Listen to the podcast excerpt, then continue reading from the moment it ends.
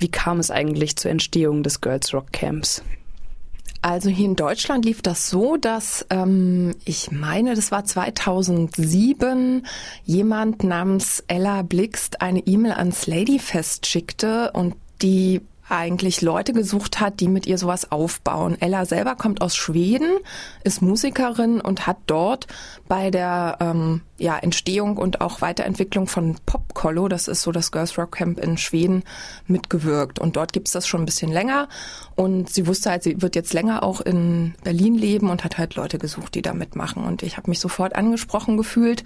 Und wir haben uns dann noch so ein paar andere Leute gesucht, die auch Lust hatten, ähm, sowas mit auf die Beine zu stellen.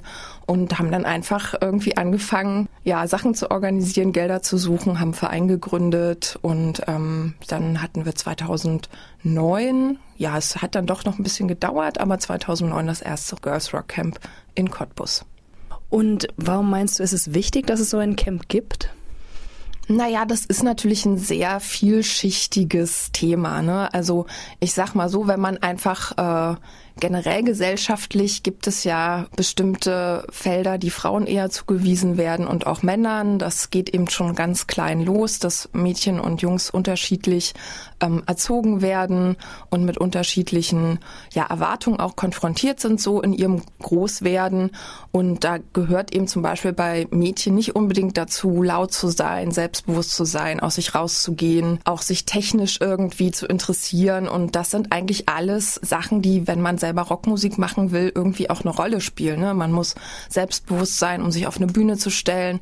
Man muss ähm, ein Instrument können und auch davon quasi überzeugt sein, dass man das gut genug kann, um in der Band zu spielen. Man muss in der, also wenn man jetzt wirklich ähm, auftritt oder im Proberaum ist, natürlich auch sich mit der Technik auseinandersetzen, die da dazu gehört. Und da kommt so einiges zusammen, was bei Jungs, glaube ich, eher so gefördert wird oder irgendwie selbstverständlicher auch von Eltern oder dem Umfeld angeregt wird. Und bei Mädchen, die lernen dann halt doch nochmal, was weiß ich, Geige, Klavier, eher so im klassischen Bereich, alles, was halt nicht so laut ist. Ähm, oder Schlagzeug. Da gibt's wirklich auch mittlerweile, glaube ich, ändert sich das ein bisschen, aber nach wie vor vor allem Jungs, die das dann lernen. Und ähm, wir wollen eigentlich einen sicheren Raum schaffen, wo Mädchen, die auf sowas Lust haben, ähm, sich ausprobieren können, wo es niemanden gibt, der sagt, du kannst das aber nicht, weil du ein Mädchen bist oder das ist, ist schon auch so, dass es Mädchen gibt, zum Beispiel, die lernen auch Gitarre und hätten auch Lust in der Band zu spielen, aber da gibt es dann an ihrer Schule vielleicht nur Jungs, die die dann gar nicht dabei haben wollen oder wo sie sich dann halt beweisen müssen. Und im Camp ist es einfach so, dass die Mädels wirklich einen ganz safen Raum haben, wo, ähm, wo sie alle Instrumente ausprobieren können, wo sie Workshops haben zum Songwriting, zum, zu, also Instrumenten lernen, ähm, für ähm, Selbstverteidigung, alles, alles Mögliche. Also es sind nur so ein paar Beispiele. Und ich glaube, das ist, um so ein bisschen reinzukommen und so das Gefühl zu entwickeln, ey, das ist überhaupt nicht so schwer und ich kann das genauso gut wie ein Junge. Dafür ist ein Camp oder so ein Rockcamp einfach ein sehr guter Ort. Und jetzt hat ja dieses Jahr schon das Girls Rock Camp stattgefunden. Kannst du vielleicht so ein bisschen sagen, wie so das Resümee war, auch in den Mädchen, was die vielleicht so ein bisschen erzählt haben, auch ob sie quasi auch das so empfunden haben, dass sie dort einen Raum hatten, wo sie sich ja selbst verwirklichen können? Also ich würde schon sagen, auf alle Fälle. Ähm, das ist natürlich so, dass auch Mädchen aus unterschiedlichen Gründen zum Rockcamp kommen. Ne? Also wir hatten jetzt auch einige dabei, die schon öfter mal, also jetzt zum zweiten oder dritten Mal dabei sind. Und für die ist es eigentlich nicht so, die haben äh, die im Prinzip das Selbstbewusstsein auch bereits, um, um in der Band zu spielen, was sie auch teilweise machen, auch mit Jungs. Die finden es einfach cool, eine Woche lang Musik machen zu können. Ja, auch wirklich da die äh, Möglichkeiten zu haben, den ganzen Tag in den Proberaum gehen zu können, dass da Coaches sind, die sie immer fragen können, dass sie da ihre Songs umsetzen können und so weiter. Also ich glaube, für die Mädchen, die da schon auch quasi länger dabei sind, ist es gar nicht so ein, ich habe jetzt hier diesen safen Raum. Und ähm, die sagen einfach nur, boah, das war total cool, dass wir hier eine Woche lang einfach Musik machen konnten. Und ähm, Ja, und bei anderen ist es schon so, dass ähm, wir bemühen uns natürlich auch wirklich so eine Atmosphäre zu kreieren, wo es auch darum geht, ne, Mädchen können solidarisch miteinander sein, wir unterstützen uns gegenseitig. Es geht nicht darum, hier wer ist toller, schlanker, schöner und kann besser singen oder wie auch immer, was ja auch durch alle möglichen anderen Medien immer jetzt gerade ne Germany's Next Top Model oder Deutschland sucht den Superstar, was ja so medial verfügbare Bilder sind, auch für Mädchen oder eben auch für Jungs dann, ähm, dass wir dem ganz stark auch was entgegensetzen wollen und da einen Raum haben, wo wir sagen, es ist total egal, was du machst und wie du aussiehst und ob du dick oder dünn bist oder was irgendwie dir wichtig ist, so, du bist gut so, wie du bist und du, wir, wir sagen dir jetzt nicht, wo sing das jetzt nochmal besser so und so oder äh, wie auch immer. Und, ähm, und ich glaube, dass das schon auch die Rückmeldung ist von Mädchen, auch gerade die zum ersten Mal dabei sind, dass sie das schon echt äh, bemerkenswert fanden, so von der Atmosphäre her. Also, dass sie sich da sehr sicher gefühlt haben und dass das auch was ist, was sie sonst in ihrem Umfeld nicht so kennen. Und dass sie natürlich auch schon ohne dass wir da jetzt so feministische Vorträge halten, oft auch nochmal mit so Themen in Berührung kommen, ähm, wo sie halt schon merken, ja, krass, irgendwie als Mädchen habe ich bestimmte Rollenerwartungen zu erfüllen und eigentlich habe ich da gar keinen Bock drauf. Und hier bin ich in einem Raum, wo mir Leute sagen, ey, ist egal, mach was du willst, so. Und das ist schon auch so ein Feedback und so ein Fazit auch von vielen Mädchen, die sagen, ja, das hat mir so ganz viel ähm, auch äh, ja neue Sichtweisen äh, auf mich und mein Leben gegeben. Kannst du vielleicht kurz nochmal so zusammenfassen, wie so ein Girls Rock Camp abläuft? Also für Leute, die es einfach noch gar nicht kennen. Mhm.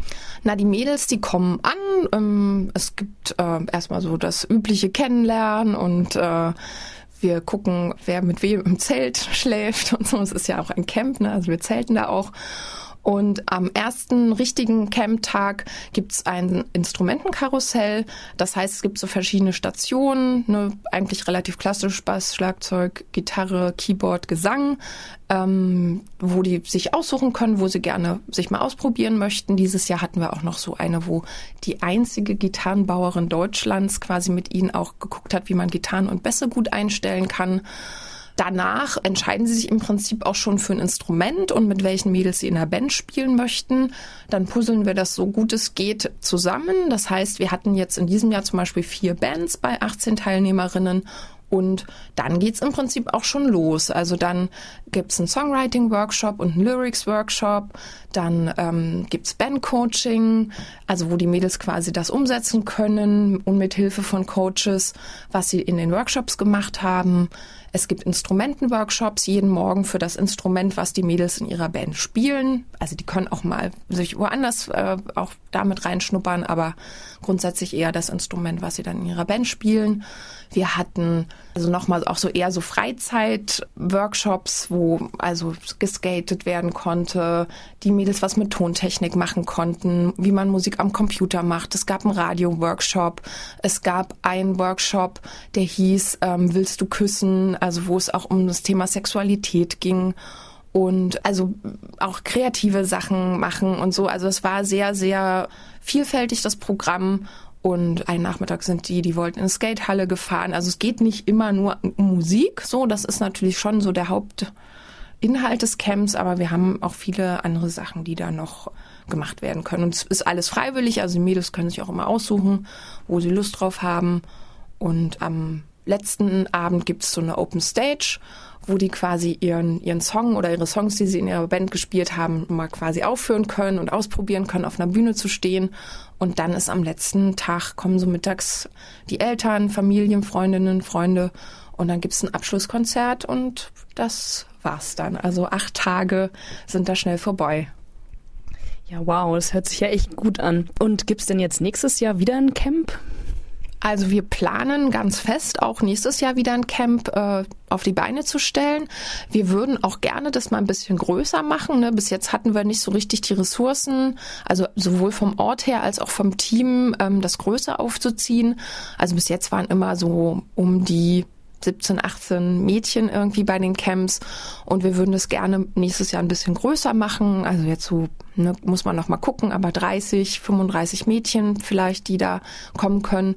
Und ähm, wir würden auch gerne einen neuen Ort finden, weil wir jetzt bis jetzt immer in Cottbus waren und äh, wir als Team eigentlich fast alle aus Berlin kommen und auch denken, dass es irgendwie nochmal auch andere Orte auszuprobieren gibt.